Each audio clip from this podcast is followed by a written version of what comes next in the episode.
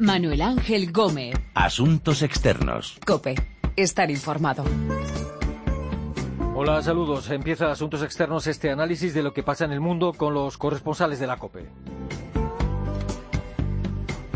Elecciones parlamentarias en Venezuela en muy pocos días. Vamos a ver cómo se presentan, porque puede ser el principio del fin del chavismo en el poder. Los sondeos apuntan a una gran diferencia de votos a favor de la oposición venezolana. Nos acercaremos a Argentina. Allí ganó las elecciones presidenciales el liberal Mauricio Macri y ahora la presidenta en funciones, Cristina Fernández, le está poniendo difícil la transición. Por supuesto, vamos a hablar del choque frontal entre Rusia y Turquía, entre Putin y Erdogan, tras el derribo de un avión ruso por cazas turcos. Los rusos están tomando represalias y los turcos no quieren pedir perdón por lo ocurrido. Y también iremos a Portugal. Tienen ya gobierno tripartito de izquierdas, un gobierno fruto de un acuerdo parlamentario que quizá tenga los pies de barro. De todas estas historias vamos a hablar con nuestros corresponsales en Río de Janeiro, Buenos Aires, Moscú y Lisboa. Y primero miramos a Venezuela. Responsabilizo a Nicolás Maduro de lo que le pueda pasar a mi familia, o a Leopoldo, o a mis hijos, o a mí. Quiero protección, pido la protección, no niego la protección. La del oposición Estado. venezolana puede tomar el control del Parlamento en estas elecciones, es lo que dicen los sondeos. Sería la primera vez que el chavismo pierde una parcela muy importante del poder en muchos años. Todo esto en medio de episodios de viol- violencia política. Fue asesinado Luis Manuel Díaz, dirigente de la oposición, y Lilian Tintori, la esposa del líder opositor encarcelado, Leopoldo López, mostraba su temor, la escuchábamos, a que la ataquen a ella o a su familia. Arturo Lezcano, saludos. ¿Qué tal, Manu? Hola. Eh, por primera vez en 17 años los chavistas pueden perder el control de la Asamblea Nacional en estas elecciones. Sí, así es, y, se dice pronto porque en estos 17 años ha habido 19 elecciones, referéndums, eh, citas con las urnas, en, en definitiva, y una sola vez perdió el chavismo, lo hizo por muy estrecho margen, ocurrió en 2007, cuando el propio Chávez perdió en su propuesta de convertir el Estado venezolano en socialista. Sacado eso, efectivamente siempre se ha impuesto el chavismo y ahora está la oposición, bueno, pues en disposición, valga la redundancia, de destronarlo en la Asamblea Nacional. Algo que parece evidente según los sondeos, como hemos venido comentando en las últimas semanas, pero que no se puede asegurar viendo lo ocurrido en otros comicios. Eso sí, cambia totalmente el panorama sobre épocas pasadas, a priori, en que la oposición, por ejemplo, iba a cada partido por su lado, o como sucedió en 2005, eh, cuando los principales partidos opositores se retiraron de la contienda poco antes de llegar a las urnas por temor a que no se respetasen las garantías de voto. Eso provocó, claro, que el chavismo, que todavía no tenía el PSUV, el Partido Socialista Unificado de Venezuela, solo tenía el movimiento Quinta República y otros allegados, sacase adelante la reforma de Constitución y la famosa ley habilitante que había propuesto Chávez por entonces y que cambió por completo, eh, bueno, pues todo el Estado venezolano. Eh, ¿Qué margen de maniobra tendría la oposición si gana estas elecciones? ¿Qué, ¿Qué podría hacer la oposición desde el Parlamento teniendo en cuenta que en la presidencia seguiría Nicolás Maduro? Claro, seguiría y es una de las cosas por ver, mm, pero bueno, hay varios escenarios, ¿no? Si la oposición gana por goleada, también en escaños, eh, que no tiene que ver solo el porcentaje de votos, eh, Maduro podría estar en ciertos apuros, eh, sobre todo si se consigue una mayoría cualificada, o sea, dos tercios de los 167 escaños que tiene la Asamblea Nacional Venezolana.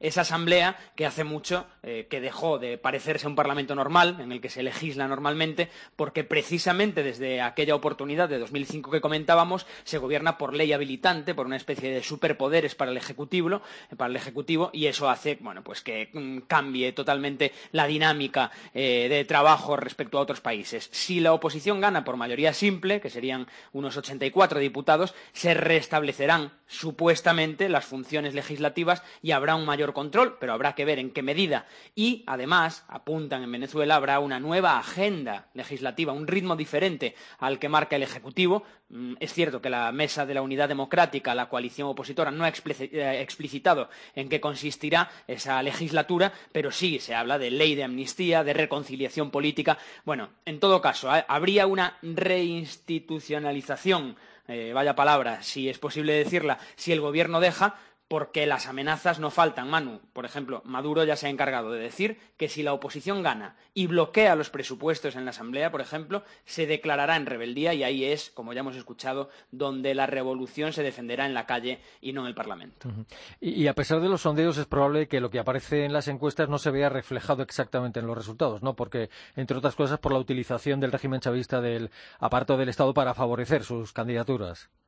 Claro, eh, por un lado, lo que decíamos antes, ¿no? Lo de los escaños y los porcentajes. En las últimas parlamentarias, en 2010, ganó el PSUV por muy poco, menos de 100.000 votos, dos puntos porcentuales, nada. Pero, sin embargo, tiene desde entonces 98 diputados frente a 65 de la oposición. Así que esto mismo puede pasar, llevado a escala, eh, aún ganando la oposición, que los 30 puntos de diferencia, 20, 25 que se hablan en los sondeos, no lleguen para hacer de la Asamblea Nacional un hemiciclo opositor y siga siendo, como decía Chávez, rojita, aunque no tanto, ¿no? Porque efectivamente también tiene que ver con la utilización de recursos para favorecer las candidaturas oficialistas y, bueno, cosas de todo tipo. Las últimas, por hacer un repaso sucinto, cambiar circunscripciones electorales con mayoría opositora, otorgándole menos diputados y trasvasando estos, bachaqueando, como dicen en Venezuela, a circunscripciones oficialistas. O, por ejemplo, también influye y mucho, eh, pues la prórroga en el estado de excepción en la frontera con Colombia, en los estados de Táchira, Zulia y Apure,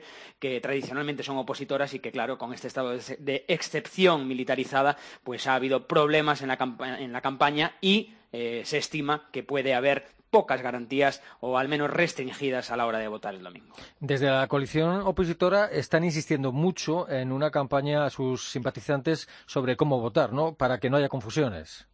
Sí, así es. Lo hemos visto estos días con los propios candidatos y líderes opositores repitiendo un eslogan llamativo a la vuelta de la esquina. A ver cómo lo explicamos. En Venezuela se vota eligiendo al partido en cuestión dentro de una papeleta conjunta, donde aparecen todos los contendientes, opositores y oficialistas.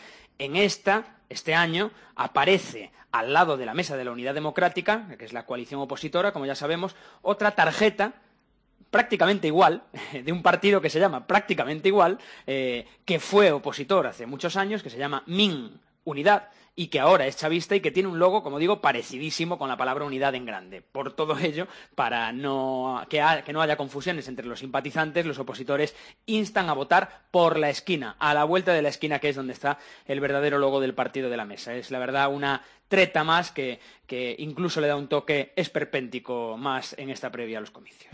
Y el último tramo de la campaña electoral en Venezuela se ha visto agitada por, algún episodio de violencia política, como comentaba yo hace un momento, ¿no? Sí, lo, comentabas. En realidad, el, más grave fue, el último, eh, la muerte del secretario de un partido de oposición en un acto en el interior del país en el que participaba Lilian Tintori, a quien escuchábamos también. No se ha esclarecido del todo. La oposición acusa a grupos armados chavistas de disparar contra Luis Manuel Díaz. el gobierno lo rechaza, habla de montajes, de contubernios, de luchas entre bandas de delincuentes. Y como digo, ha sido el último entre los graves, pero en las últimas semanas ha habido claramente hostigamiento continuado a líderes como Enrique Capriles o la misma Lilian Tintori, como comentaba con un denominador común, grupos identificados con camisetas rojas en motocicleta, motorizados, como dicen en Venezuela. Bueno, por el asesinato de Díaz se ha detenido a tres personas y el Consejo Nacional Electoral, aparte, ha publicado una disposición por la que se prohíbe el porte de armas el día 6 de diciembre, aparte de que habrá casi 200.000 soldados entre los activos y reserva dispuestos para actuar el propio día 6 de diciembre. Son datos que dejan cierta esperanza de normalidad de un ambiente preelectoral, cuando menos enrarecido, Manu.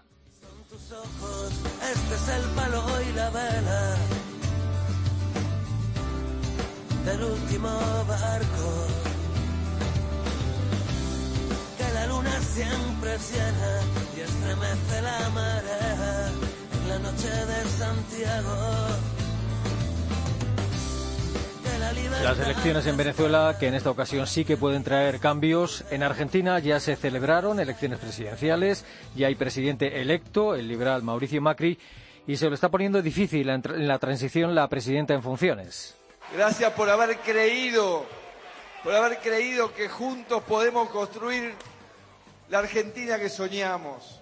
Gracias. La verdad que yo estoy acá porque ustedes lo han decidido. Macri ya se ha visto con Cristina Fernández, parece que la reunión sirvió para poco y la Casa Rosada ni siquiera difundió foto de la entrevista. Buenos Aires, Ernesto Coco, saludos. Saludos, Manu.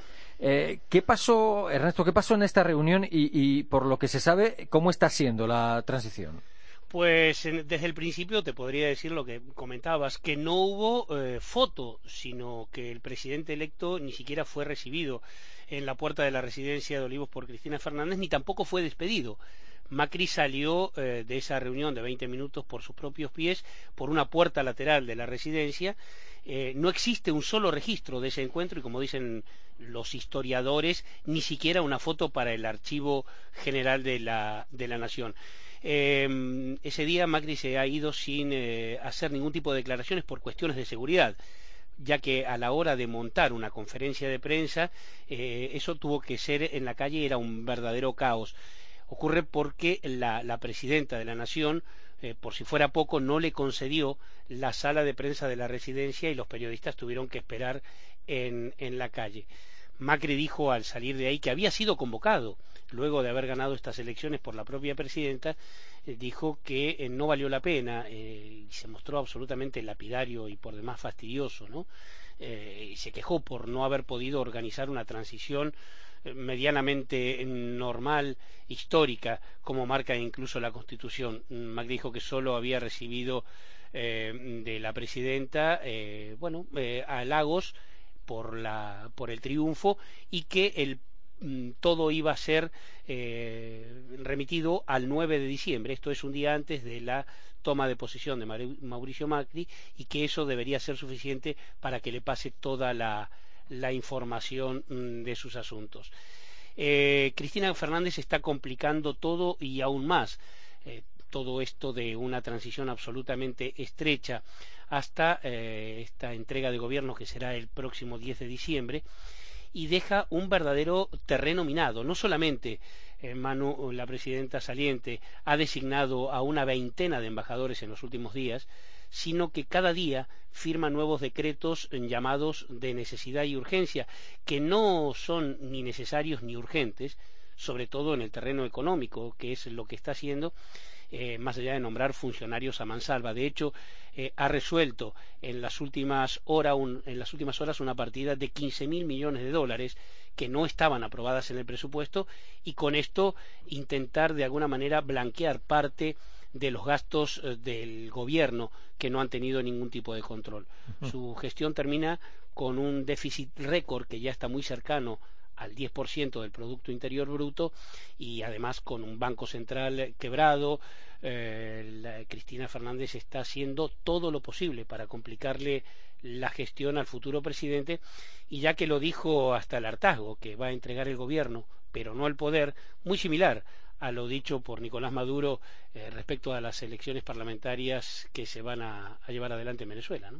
Eh, lo que parece confirmado es que Cristina Fernández sí va a estar en la ceremonia de traspaso de poder, porque en algún momento hubo rumores de que enviaría a su vicepresidente y no iba a estar ella.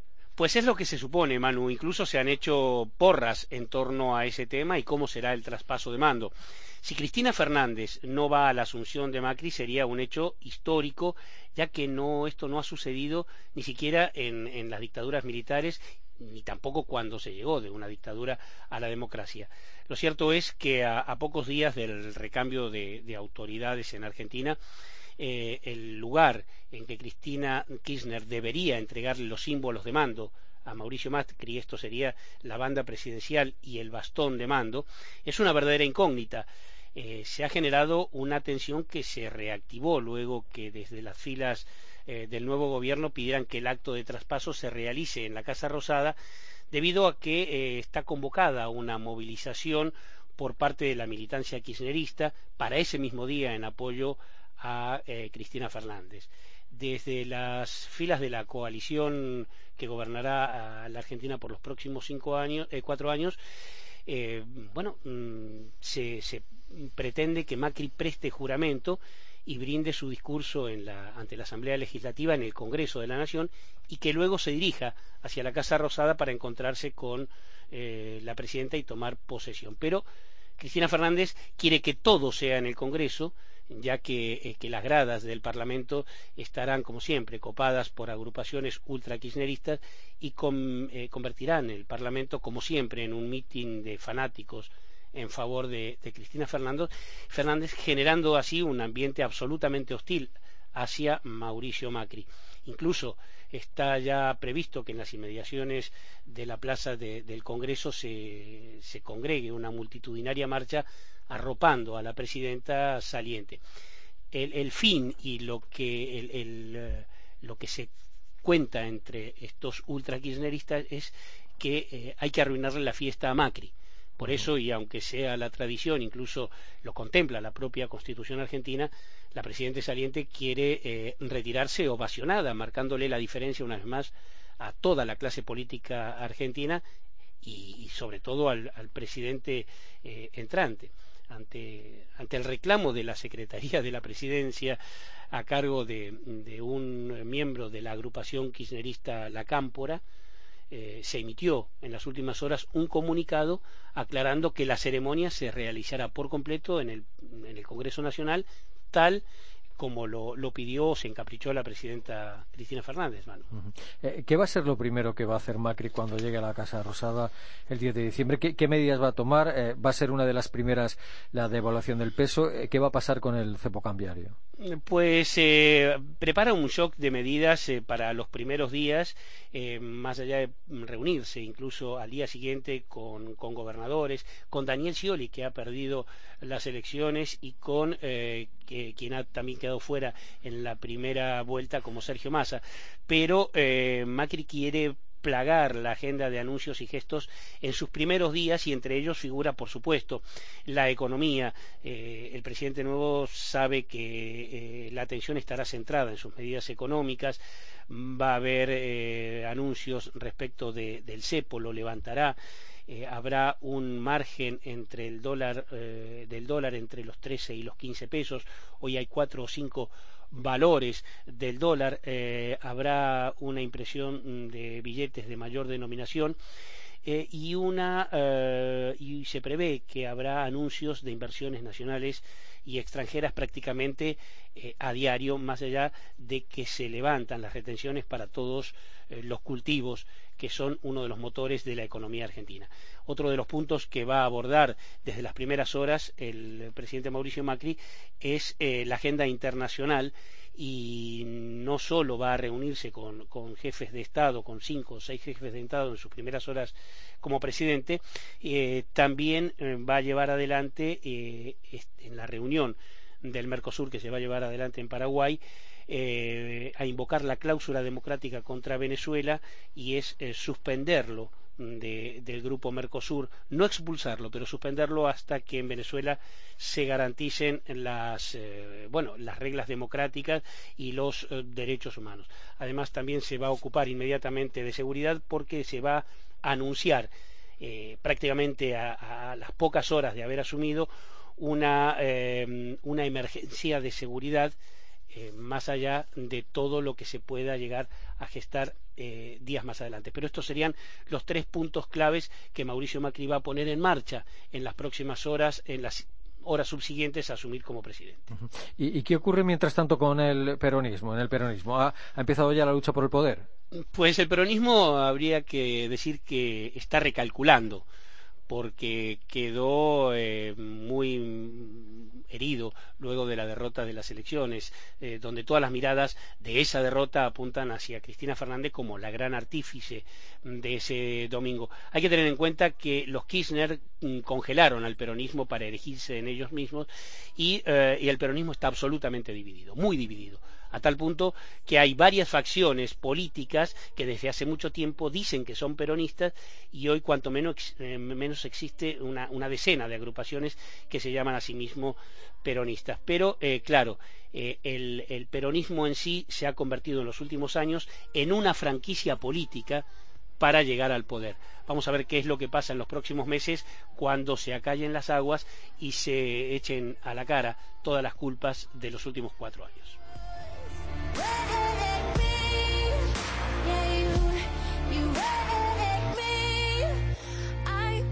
You high up in the sky and now you're not coming down it slowly Mauricio Macri está teniendo sus más y sus menos con la presidenta Cristina Fernández durante el periodo de transición en Argentina. Algo más serio es el choque frontal entre Vladimir Putin y Recep Tayyip Erdogan a causa del derribo de un avión de combate ruso por cazas turcos.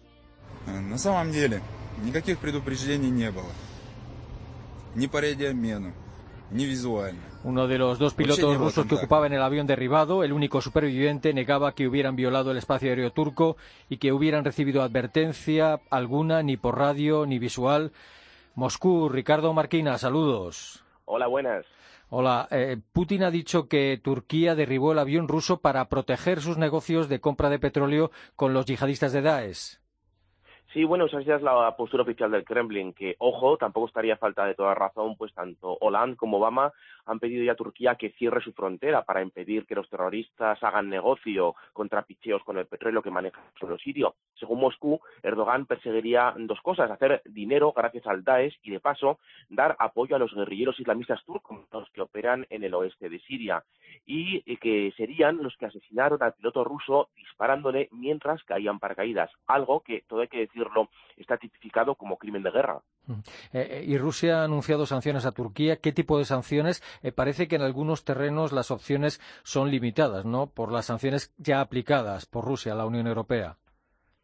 Bueno, pues son muy variopintas. La última que hemos conocido esta, misma mañana es que ningún empresario ruso podrá eh, contratar operadores turcos y también hay otras, pues eh, desde prohibir la importación de frutas y verduras, incluso de sal, turcas a Rusia, como forzar el retorno de todos los estudiantes de intercambio que hay ahora mismo rusos en, Turquía.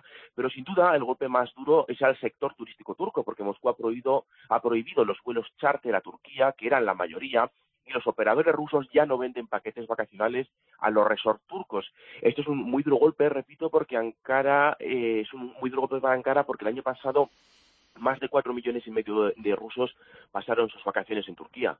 Aparte de eso, eh, Putin ha ordenado el despliegue de un sistema de misiles en el plano militar, un sistema de misiles antiaéreos cerca de la frontera con Turquía pues sí, Moscú ya tiene sobre el terreno baterías de misiles antiaéreos S-400, que es su último modelo de este tipo de armamento y un modelo, por cierto, reservado tan solo a Rusia, esto es, que no se vende al extranjero por motivos de seguridad. Estos misiles son una clara advertencia a Turquía ya que los aviones turcos han visto muchas veces el espacio aéreo sirio, eh, cínicamente, y a través eh, y después del derribo del avión ruso, que recordemos, según Ankara, entró en Turquía durante 17 segundos, está claro que Moscú no va a pasar la más mínima oportunidad de devolver el golpe a Turquía si sus aviones vuelven a sobrevolar Siria. Antes del incidente del avión derribado, eh, ¿cómo eran las relaciones entre Rusia y Turquía, entre Putin y Erdogan? ¿Cómo han cambiado en estos días, en estos últimos días, y cómo pueden cambiar? Pues la verdad es que si miramos ahora la, tele parece mentira que hace apenas eh, dos semanas las reacciones eran buenas, pese a que Turquía es un miembro de la OTAN. De hecho, Moscú propuso que los gasoductos rusos eh, pasaran por suelo turco y no por Ucrania, si recordáis las diferentes guerras que ha habido, las llamadas guerras del gas. Así que se propuso que, el gas ruso pasase por Turquía en su camino a Europa. Además, el vínculo de estos dos países a nivel turístico viene de décadas. Los ciudadanos de ambos países no necesitaban visados para cruzar sus fronteras, cosa que ahora va a cambiar, ya que Rusia ha, implementado un sistema de visados que estará a parar a los ciudadanos turcos a partir del 1 de enero del próximo año, 2016. Y si ahora mismo miramos la televisión rusa, Turquía es poco menos que lo están sacando del islamismo. De hecho, ayer un conocido diputado nacionalista eh, ruso, eh, ni más ni menos que en el Parlamento, en la, en la Duma, propuso usar la bomba atómica contra Turquía.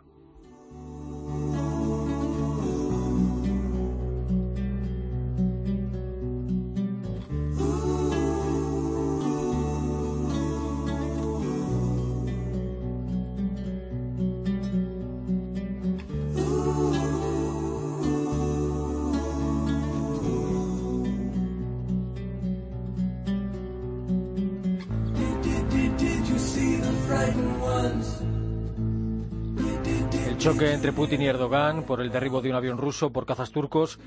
Y Portugal ya tiene gobierno tripartito de izquierdas dirigido por el socialista Antonio Costa. É com muita honra, mas é sobretudo com profundo sentido de serviço ao país e à República que hoje assumo, diante de todos os portugueses, meus concidadãos, a exigente tarefa de liderar o governo de Portugal. Num tempo que todos sabemos ser de muitas incertezas. Un gobierno de coalición en Portugal que no sabemos cuánto durará. Lisboa, Begoña Íñiguez, saludos. Hola Manu, ¿qué tal? Saludos. Hola, ¿a qué han renunciado el Partido Socialista para que le apoyen el Partido Comunista y el Bloco en la formación de este gobierno?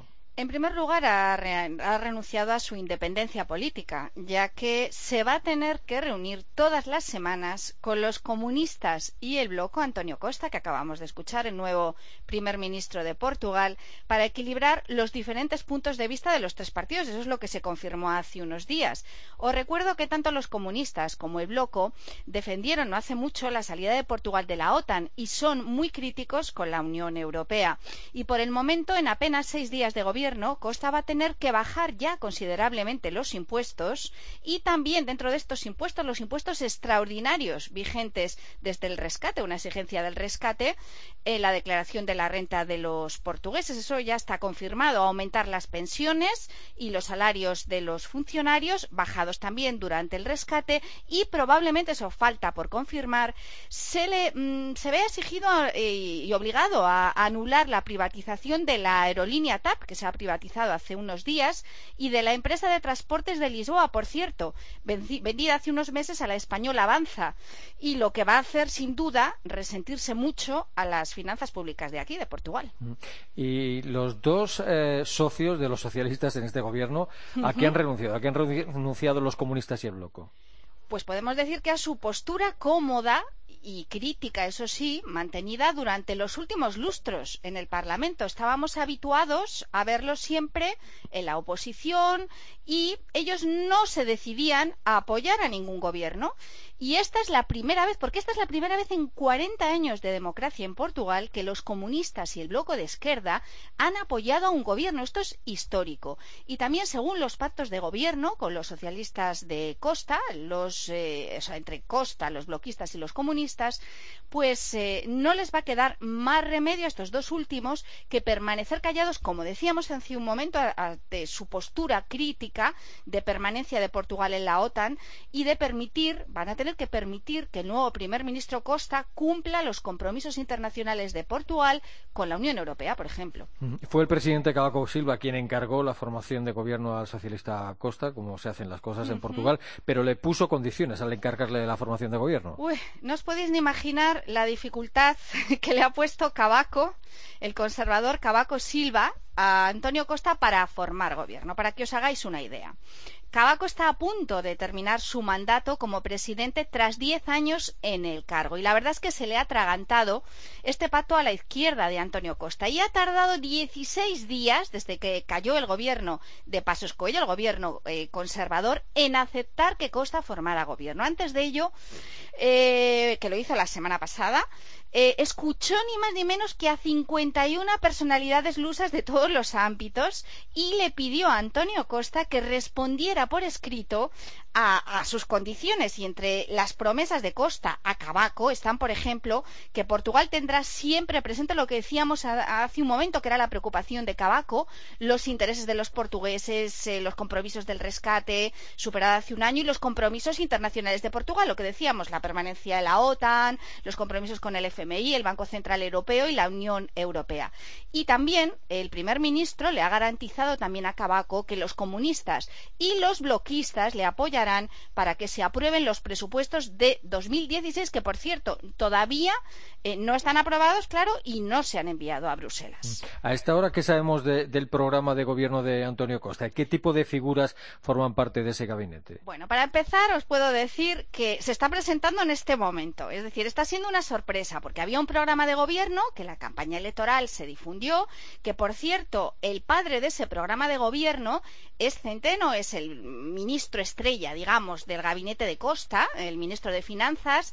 Ese programa de gobierno, sinceramente, no tiene mucho que ver con este programa que vamos conociendo hoy, que se va a presentar entre hoy y mañana. Por ejemplo, se acaba de anunciar hace minutos que ya la semana que viene Costa ha anunciado una reunión para el aumento del salario mínimo en Portugal, que aquí está en 500 euros, imaginaros. Entonces, los comunistas y los bloquistas quieren ya que se aumente hasta los 600, 600 y algo euros por mes. Probablemente no se llegue a tanto, pero ya la semana que viene tendrá lugar la primera eh, reunión.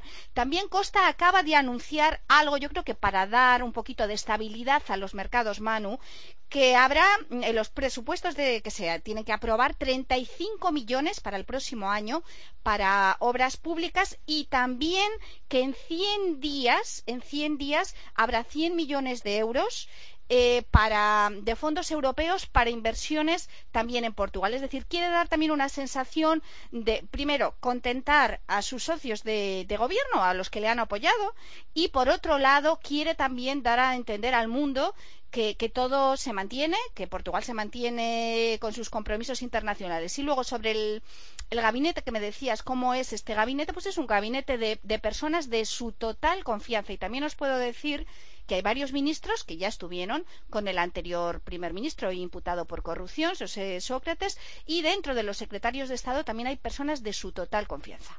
En estos pocos días de vida de esta coalición de gobierno en Portugal ya hemos visto el primer choque ¿no? entre el Parlamento y entre los, entre los socialistas y, los aliados comunistas. Sí, sí, no. La verdad es que Antonio Costa va a tener, eh, vamos, no va a tener que, no va a poder tener ni un minuto de tranquilidad.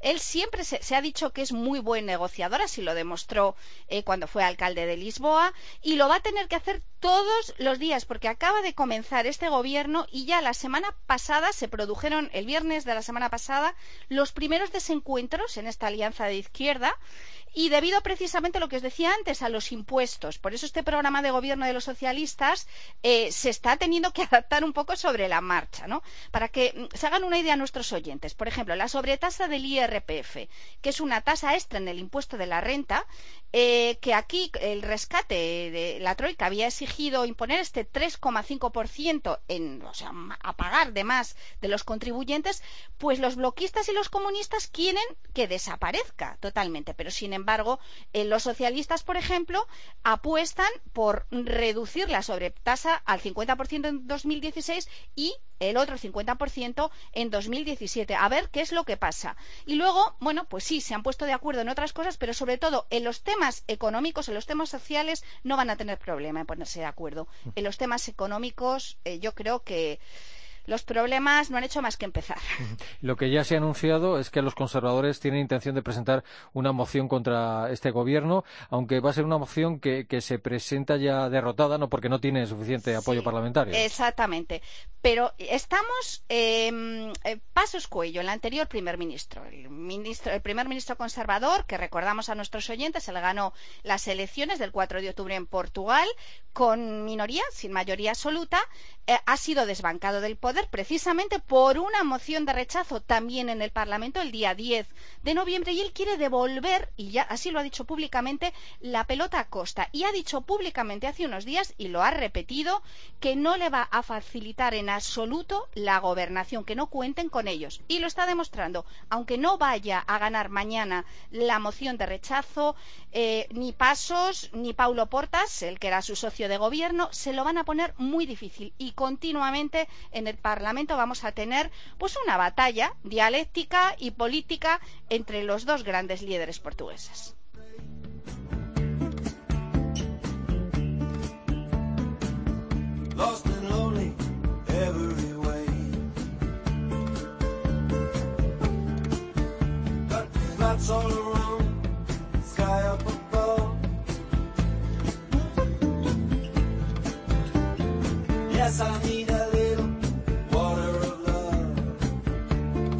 El gobierno tripartito de izquierdas en Portugal, el choque de trenes entre Rusia y Turquía, las dificultades en la transición en la Casa Rosada que pronto ocupará Mauricio Macri en Argentina y las elecciones de Venezuela en las que puede perder el control de la Asamblea Nacional los chavistas. Hemos hablado de todas estas historias con nuestros corresponsales en Lisboa, Moscú, Buenos Aires y Río de Janeiro.